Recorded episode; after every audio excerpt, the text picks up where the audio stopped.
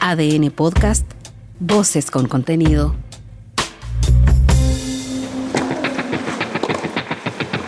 Toma tu raqueta y prepara tu mejor golpe. Acá comienza Ojo de Halcón, el podcast especializado en tenis con Carlos Madariaga y Benjamín Benzaquén.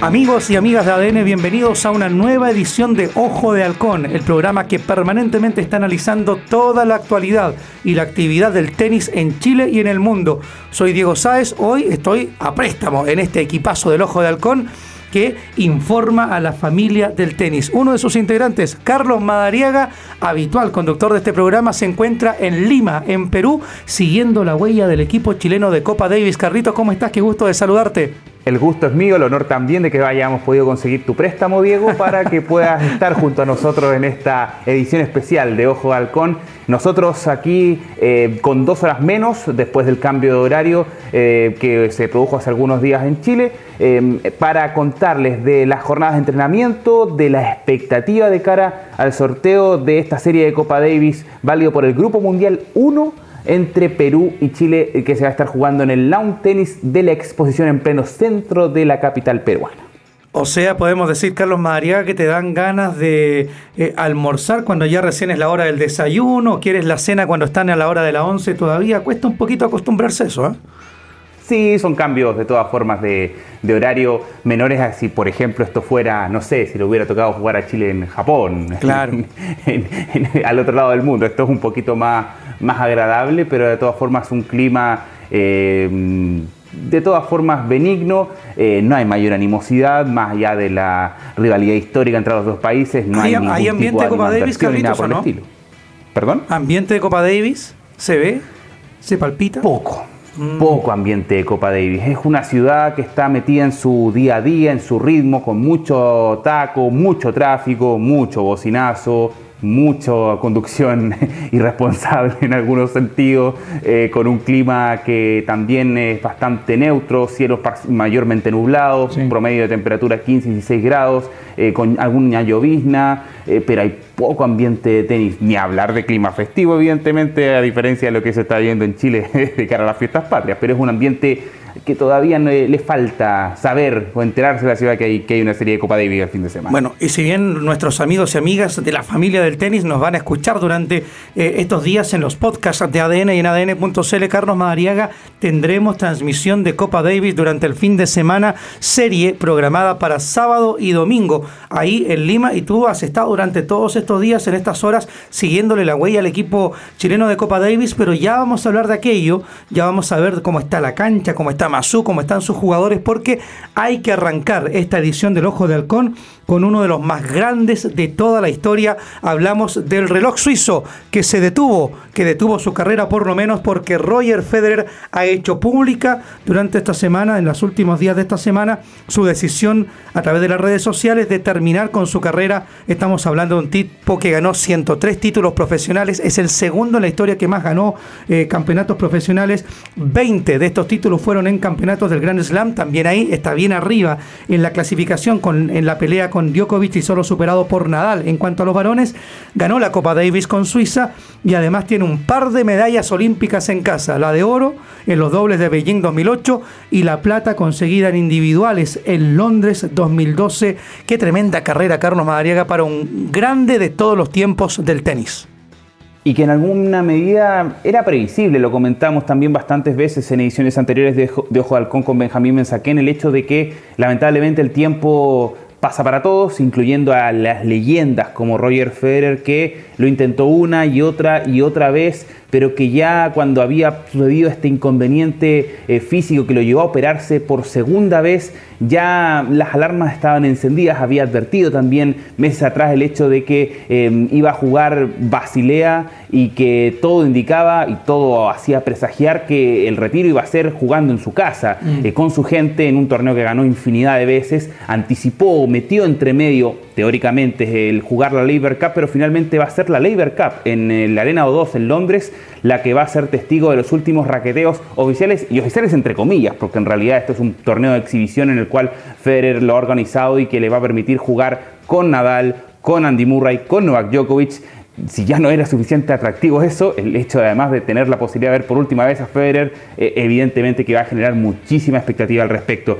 Esto fue lo que dijo Roger Federer, parte de lo que dijo en realidad a la hora de eh, darle este bombazo al mundo, no solamente al planeta tenis, sino que al planeta deportivo en general, al entregar eh, sus razones por las cuales deja definitivamente el tenis profesional el reloj suizo. Su majestad lo escuchamos a Roger Federer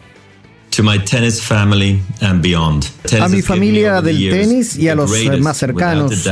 De todos los regalos que me dio el tenis, el mejor de todos es haber conocido a quien estuve a mi lado. Hoy quiero compartir una noticia con todos ustedes.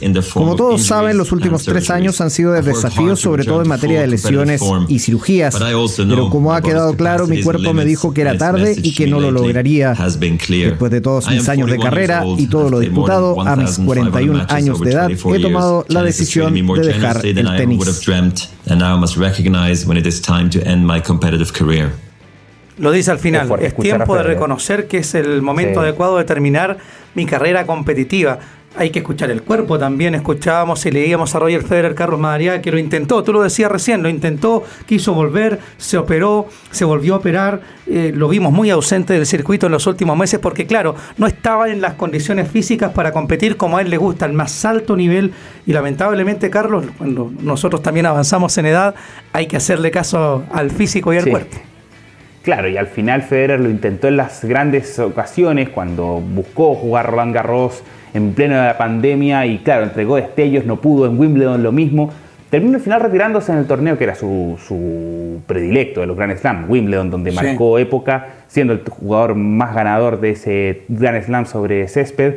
Y evidentemente que, claro, ya era demasiado esfuerzo pedirle a Federer eh, tener la posibilidad de alargar una carrera que lamentablemente ya, ya había perdido em, el punto alto de su rendimiento y de hecho eso queda en evidencia también al momento de quedar atrás en el conteo de los títulos de Grand Slam, como tú muy bien decías Diego, em, ya atrás de Djokovic, atrás de, Nadal. Un Federer que tiene relación con nuestro país, evidentemente, vino, recordarán ustedes, después del estallido social, estuvo jugando una exhibición en el Movistar Arena junto a Alexander Zverev, Jugó también eh, contra Fernando González, jugó contra Paul Capdeville y también enfrentó varias ocasiones, cuatro en concreto, al que aquí en Lima está liderando al equipo chileno, al Diego Mazú, que obviamente tuvo palabras para em, comentar esta información de la cual se enteraron cuando eh, estaban ya eh, camino al entrenamiento. Esto fue lo que comentó y lo que reflexionó el Nico Mazú respecto al retiro de un contemporáneo de él, de Roger Federer. La verdad que él siempre tuvo palabras de afecto y de, muy buena onda hacia mí. Me acuerdo también cuando, cuando yo gané los Juegos Olímpicos, de las veces que habló sobre eso, sobre mi carrera, eh, el respeto que tiene hacia todos los deportistas, hacia todas las personas, hacia todos los tenistas. Por eso es lo que es, por eso marcó una diferencia no solamente dentro de la cancha, sino que afuera también. Eh, su familia, el ejemplo que da, un tipo 100% dedicado, y agradecerle por todo lo que hizo. Tuve la suerte de poder compartir durante muchos años con él, con alguien que va a quedar en la historia no solamente del tenis, sino que del deporte. Para mí es uno de los mejores de todos. Seguramente la opinión de Masú eh, es algo en lo que estamos todos de acuerdo en el mundo del deporte, en el mundo del tenis. Si no es el mejor, porque para muchos lo es Carlos Madariaga, es uno de los mejores en toda la historia. Lo decíamos, el segundo jugador que más torneos profesionales ganó. Fíjate que disputó 1526 partidos, ganó 1251. Si hacemos una relación más o menos fácil, es como decir que cada seis partidos disputados, ganó cinco. Roger Federer, estamos hablando de más o menos un 87% de rendimiento en toda su carrera deportiva. Estuvo 310 semanas en lo más alto del ranking mundial de la ATP, números terribles para un Roger Federer, que además tú lo decías, se enfrentó a los chilenos y yo tengo todavía grabada en mi memoria, Carlos, esa final del abierto de Australia que le gana nuestro mejor Fernando González en enero del año 2007 inolvidable. Bueno, González también le ganó alguna vez, claro, en el Master de Shanghái, en otro Lo mató a palo y a derechazo ese día. Sí, sí, los compilados que uno puede repasar. Lamentablemente uno no puede hacer lo mismo con Masu, que jugó cuatro veces con Federer, le ganó una, pero aquel partido en Long Island no hay registro alguno de ese partido. Es una cuestión, es uno, debe ser de los misterios más grandes del tenis chileno, porque lamentablemente uno quisiera poder repasar ese partido, ver cómo lo ganó, pero no hay ningún archivo. Una cuestión increíble, imagínate. Seguimos haciendo el ojo de halcón junto a Carlos Madariaga, el enviado especial de ADN a la serie de Copa Davis entre Perú y Chile estamos ahí dando pasitos hacia el Grupo Mundial que también se disputó durante esta semana con varios equipos sudamericanos en carrera como Argentina que se vio sorprendido en el arranque eh, durante estos días. Pero Carlos, hay que hablar de los nuestros. Eh, cuéntanos de la temperatura, cómo está la cancha. Viste entrenar a los dos equipos y trabajar con un Nicolás Mazuki, imagino, está motivado pensando en este desafío y en los que vienen con este equipo que conoce y que crió eh, desde jovencitos vistiendo la camiseta del equipo chileno de Copa Davis. Son ocho años ya eh, del Nico Mazú dirigiendo al equipo de Copa Davis. Asumió el 2014 cuando ya todo esto venía en horas bajas, pero ha visto, como tú muy bien lo dices Diego, el crecimiento de Cristian Garín, el de Nico Yarri, también lo de Alejandro Tavilo y de Tomás Barrios. Em, hoy no cuenta con dos de ellos por lesión y son claramente Tavilo y Yarri los llamados a em, llevar el buque de este plantel. Ellos van a ser los dos inglistas muy probablemente, y aquí va a depender mucho de la estrategia de Masú y de los resultados del día sábado, pero a priori, por lo visto en los entrenamientos, es Tabilo con Jarry la dupla designada para el día domingo eventualmente. No descartemos ningún tipo de sorpresa que pueda entrar Gonzalo Lama también, pero eh, eso debiera ser así en contra de un cuadro peruano que va a tener a Juan Pablo Varillas como su cabeza de serie principal seguido de Nicolás Álvarez, que finalmente es el que le va a ganar la pulseada a Gonzalo Bueno, que era un juvenil que había remetido con interesantes resultados a nivel de Challenger, pero que no le alcanza eh, para ganarse la eh, confianza del Tupi Venero, del capitán del equipo peruano de Copa Davis. La cancha en buenas condiciones, pese a que Mazú en realidad no está del todo conforme, siente que en algunos momentos el pique en el fondo de la pelota no es el óptimo, eh, que pudiera estar en mejores condiciones. Claro, es la cancha central de un complejo de tenis que no se usa tanto. Entonces me parece que esa falta de actividad es la que le va a dar forma más hacia el domingo que de cara al sábado, pero tampoco es una cancha injugable, está en condiciones para que sea una serie pareja, de todas formas, con las particularidades de la localidad en favor de Perú. Tampoco vamos a, hablar de un bochorno o de algo que sea espantoso, para nada. Las condiciones están para que se pueda dar una buena serie entre Perú y Chile aquí en, aquí en Lima. De hecho, Américo Tupac Venero, un nombre que recordamos mucho los que gustamos del tenis, que jugó series contra Chile como jugador eh, en la Copa Davis, dijo en la antesala de esta serie que Chile, pese a sus bajas, la de Cristian Garín, recordemos, y la de Marcelo Tomás Barrios, ambos por problemas físicos, seguía manteniendo la condición de favorito, según Américo Tupac Venero. Me encanta el nombre porque te recuerda a partidos, no sé, de, muchos años atrás de Copa Davis. Eh, Carlos Madariaga, pero a propósito de capitanes, hablaste con Nicolás Mazú, pasó por el micrófono de ADN para hablar de Roger Federer, pero también de sus sensaciones dirigiendo, capitaneando este equipo chileno de Copa Davis.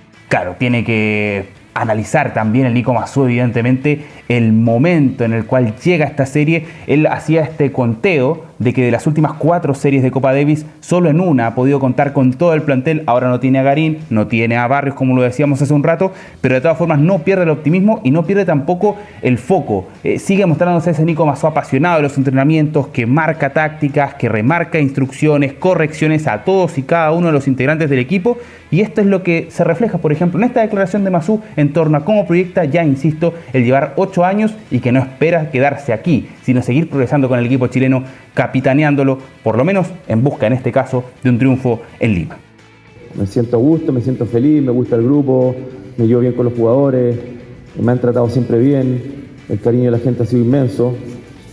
Eso trae también como consecuencia que a veces te vaya bien y el éxito y la alegría y a veces perder, la, frustración es parte de eso. Por eso todavía sigo en esto, porque me siento preparado para pasar por todos esos momentos. Eh, me gustan los desafíos, me gusta la presión. Creo que soy un afortunado de poder tener presión todos los días, porque me levanto con ánimo, me levanto buscando cosas, y si las cosas no salen, me levanto al día siguiente tratando de mejorar, y ha sido parte de mi vida. O sea, yo tengo 42 años y vengo haciendo esto de los 11 años, y lo voy a seguir haciendo porque es parte de mi vida. Vaya, vaya que le gusta defender los colores de Chile Nicolás Mazú, que está acostumbrado a defender nuestros colores en fiestas patrias, Carlitos, porque no es poco común que la Copa Davis se disputa y coincida precisamente con el 18 de septiembre. Uno se acuerda de aquella serie en la Medialuna Monumental de Rancagua cuando de madrugada decía Mazú que nada era imposible después de ganarle al equipo austríaco, pero estamos acostumbrados a los que nos gusta la Copa Davis a que los repechajes suelen caer en esta fecha. Sí, es verdad. Bueno, yo creo que es la, esa serie es la más emblemática, además como fue además en, una media luna, con todo lo que significa, el ambiente dieciochero. Eh, también me recuerdo una serie contra Italia que se disputó en el Estadio Nacional y al lado estaban las fondas. Se lesiona a Fernando González ese día. Muy especial. Se lesiona a Fernando González. Exactamente. Sí, fue una cuestión muy, muy particular. Eh, o por ejemplo, otras que tampoco han sido positivas. Por ejemplo, cuando Chile fue vapuleado por Canadá en Halifax, también en un contexto de un, en la pista sobre hielo. semana de fiestas patrias. Eh, tal cual, tal cual. Entonces, podemos hacer muchas, muchos recuerdos. También eh, le tocó, por ejemplo, a Chile jugar de local en el Club Palestino contra Venezuela. Me recuerdo también una serie que fue cobertura de ADN. Entonces, hay bastante para, recordar porque esta fecha, lamentablemente, eh, en, cierta medida, lamentablemente, es una serie, es tradicional de serie de Copa Davis, pero esto también implica que que hay una mayor atención sobre el mundo del tenis precisamente porque, claro, recordemos la actividad futbolística baja y otro tipo de distractores, digamos, pero el tenis se mantiene en actividad más allá de los cambios que haya hecho Piqué al, formato. Me refiero a Gerard Piqué con su empresa Cosmos en, Cosmos en cuanto al desarrollo de la Copa Davis. Carlos Madariaga, te tengo una noticia que es alentadora o un antecedente, una estadística que es alentador, ojalá no sea mufoso, porque en los enfrentamientos por Copa Davis entre Perú y Chile, en total tenemos ocho con seis pues. victorias para Chile, dos para Perú. Se juega en arcilla, ¿cierto? Ahí estamos 4 a 1 en ventaja. La otra victoria peruana en cancha dura. Y además, en estos enfrentamientos, en los últimos tres, el año 2015 en el Club Palestino, en 2004 en el Estadio Asia de Lima, ahí en Perú, Carlitos, y en 1996 jugando en el Estadio Nacional en el Curso Central, las últimas tres victorias de Chile por un categórico 5 a 0. Zapatero los peruanos. Cartilla llena para Chile los últimos tres enfrentamientos de Chile con Perú. La última vez que los peruanos nos ganaron fue en 1994, cuando en el Estadio Exposición de Lima los incaicos se impusieron por 3 a 2 esta misma sede, de hecho, el Club Lawn Tennis de la exposición donde se dio aquel único triunfo peruano. Aquel de Asia fue en un balneario que se encuentra al sur de la capital peruana. Eh, no optaron por aquello, sino mantener la localía en, esta, eh, en este tradicional recinto peruano que de hecho albergó eh, el tenis en los Juegos Panamericanos de Lima. Así que es conocido para Alejandro David, es conocido para Nico Yarri, que lamentablemente en aquel torneo llegaba como primer cabeza de serie, máximo favorito y terminó cayendo en los cuartos de final conocido para Tomás Barrios, que logró aquella medalla de plata en singles, pero que bueno, ahora no está por esta lesión. Es un panorama, claro, bastante eh, optimista en cuanto a la historia, en cuanto también al ranking, hay que recordarlo. Chile tiene al mejor singlista eh, por ranking de todos los que integran esta serie, Alejandro Davilo, que es top 100. Eh, en el caso de Varillas está ahí 100-101, así que por ese lado Chile tiene cierto favoritismo, pero de todas formas Davilo no se confía, va a ser nuevamente el puntal del equipo, recordando que él fue el que comandó al plantel nacional en la última victoria en marzo pasado, en febrero pasado, ahí en Viña del Mar. Y esto es lo que plantea el nacido en Toronto en cuanto al trabajo de la semana y el desarrollo de qué le espera de esta serie ante Perú en Lima. Eh, vengo con, mucha confianza, me siento contento en la cancha, disfrutando, así que eh, no, va a ser una buena serie y creo que estamos todos jugando muy bien, así que eh, esperar lo mejor nomás. ¿cómo te has sentido también en los trabajos con Nico? Harta broma, harto. Se gritan harto los puntos, me llama la atención para hacer partidos de práctica. Hay broma entre medio y apuesta entre medio. ¿Cómo, es la convivencia? No, no, es más, más en broma, somos todos buen amigo, así que eh, nada, estamos disfrutando eh, y creo que así se entrena mejor, más, energía y, eso, eh, lo ha estado ayudando mucho en Nico y, nada, preparando bien para la serie. La palabra entonces del chileno canadiense Alejandro Tavilo, que será el primer singlista del equipo nacional. Está también Nico Yarri, que tiene amplia experiencia jugando por la Copa Davis, jugador versátil que seguramente puede estar en los individuales, también en los dobles. Se suma Gonzalo Lama como nombre de experiencia este equipo de Nicolás Mazuma. Que vuelve al equipo. ¿Cómo? Lama que vuelve al equipo, sí, pues, vuelve al equipo Oye, tenía un dato, Carlos, a propósito del antecedente. ¿ah? La otra victoria peruana, ¿sabes cuándo y dónde fue? En 1988. Usted no nacía, Carlos Madariaga. No, todavía no. Perú le vino a ganar a Chile en la tierra de Nico Mazú, en Viña del Mar. Y por un claro 4-1 es el otro triunfo de Perú sobre Chile que recordemos tiene su supremacía, ni que fuera un marcador tanístico, por 6 a 2 en el ranking histórico jugando por Copa Davis. Recordemos también, como les decía, que eh, Lama estuvo excluido mucho tiempo y que ahora vuelve, eh, considerando la serie de bajas que tiene Nico Mazú, por lo que los otros dos integrantes son juveniles, Diego Fernández y Matías Soto. Matías Soto que además no está al 100%, no ha podido entrenar con normalidad durante la semana y eh, se ve difícil que pueda ser una variante incluso cuando eventualmente se llega a dar los puntos ya a nivel secundario si es que Chile logra ganarlo antes del, 3-0 o 3-1, por, por poner en, un, en un escenario así. Em, el historial evidentemente que es favorable y lo de Nico Yarri va a ser importante. De hecho, Masú me parece que con el que más ha sido em, enfático durante los entrenamientos ha sido con Yarri, marcándole los errores, resaltándole los aciertos, em, haciendo mucha labor táctica de cómo debe jugar, de que no tiene que apurarse, que tiene que mover las piernas, que tiene que estar pendiente, que tiene que ser eficiente con su servicio, que es una de sus armas y que tiene que hacerla eh, considerando que estamos jugando eh, a, nivel de mar, eh, me parece que es allí donde Masú sabe que está el punto clave. Confía bastante en Tabilo, que ha demostrado con creces a nivel de Copa Davis que no le pesa la camiseta,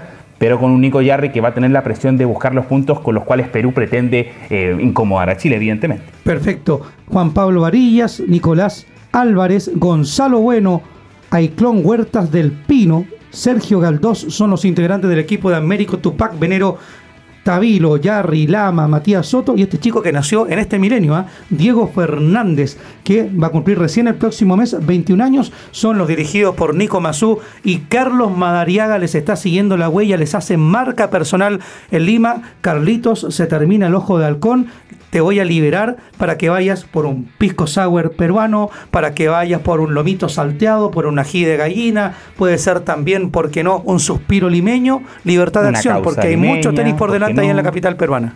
Sí, por supuesto, hay que estar pendiente, un ceviche tampoco viene mal, por supuesto mucha variante, por supuesto, de la, de la cocina peruana que, nos deleita y que la cual es uno de los elementos interesantes para los turistas, para los enviados especiales en este caso, y que nos va a permitir tener fuerzas para una serie que, ojo, va a ser la primera vez además que Chile y Perú van a jugar partidos al mejor de tres sets luego de los cambios de regla. Eh, se va a dar esta opción de menos rango de error, por así decirlo, que eh, según Mazú favorece a Chile hoy sin tener a Garín y a Barrios. Así que vamos a ver cómo le sale la apuesta a Masu y compañía buscando un triunfo que les permita apuntar a las qualifiers, a la ronda previa a las finales de la Copa Davis, eventualmente el año 2023. De eso depende evidentemente que Chile gane acá en Lima. Muy bien, Carlitos. Una vuelta por Miraflores.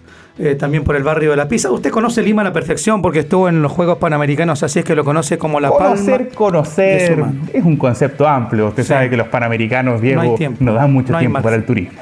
Ahora, Carlitos, lo importante es que pueda disfrutar, ojalá, de un triunfo del equipo chileno, porque como dijo el gran Nicolás Mazú, nada es imposible, nada. Carlitos Madariaga, que le vaya súper bien, lo escuchamos en la programación de ADN y, por cierto, en estas transmisiones de la Copa Davis entre Chile y Perú. Seguimos en contacto, Diego. Abrazo, que estén muy bien. Un abrazo, Carlos. Exijo mi camiseta de polvos azules al regreso. Anotada. y nos vamos, dejamos hasta aquí el ojo de halcón en esta nueva edición de los podcasts de ADN y en ADN.cl, siempre con toda la información del deporte y por cierto del tenis, que tanto nos gusta. David Mendoza, hoy en los controles, Carlos Madariaga, nuestra enviada especial en Lima, Diego Sáez, les da un abrazo, les manda un saludo y les dice como siempre, gracias por estar ahí.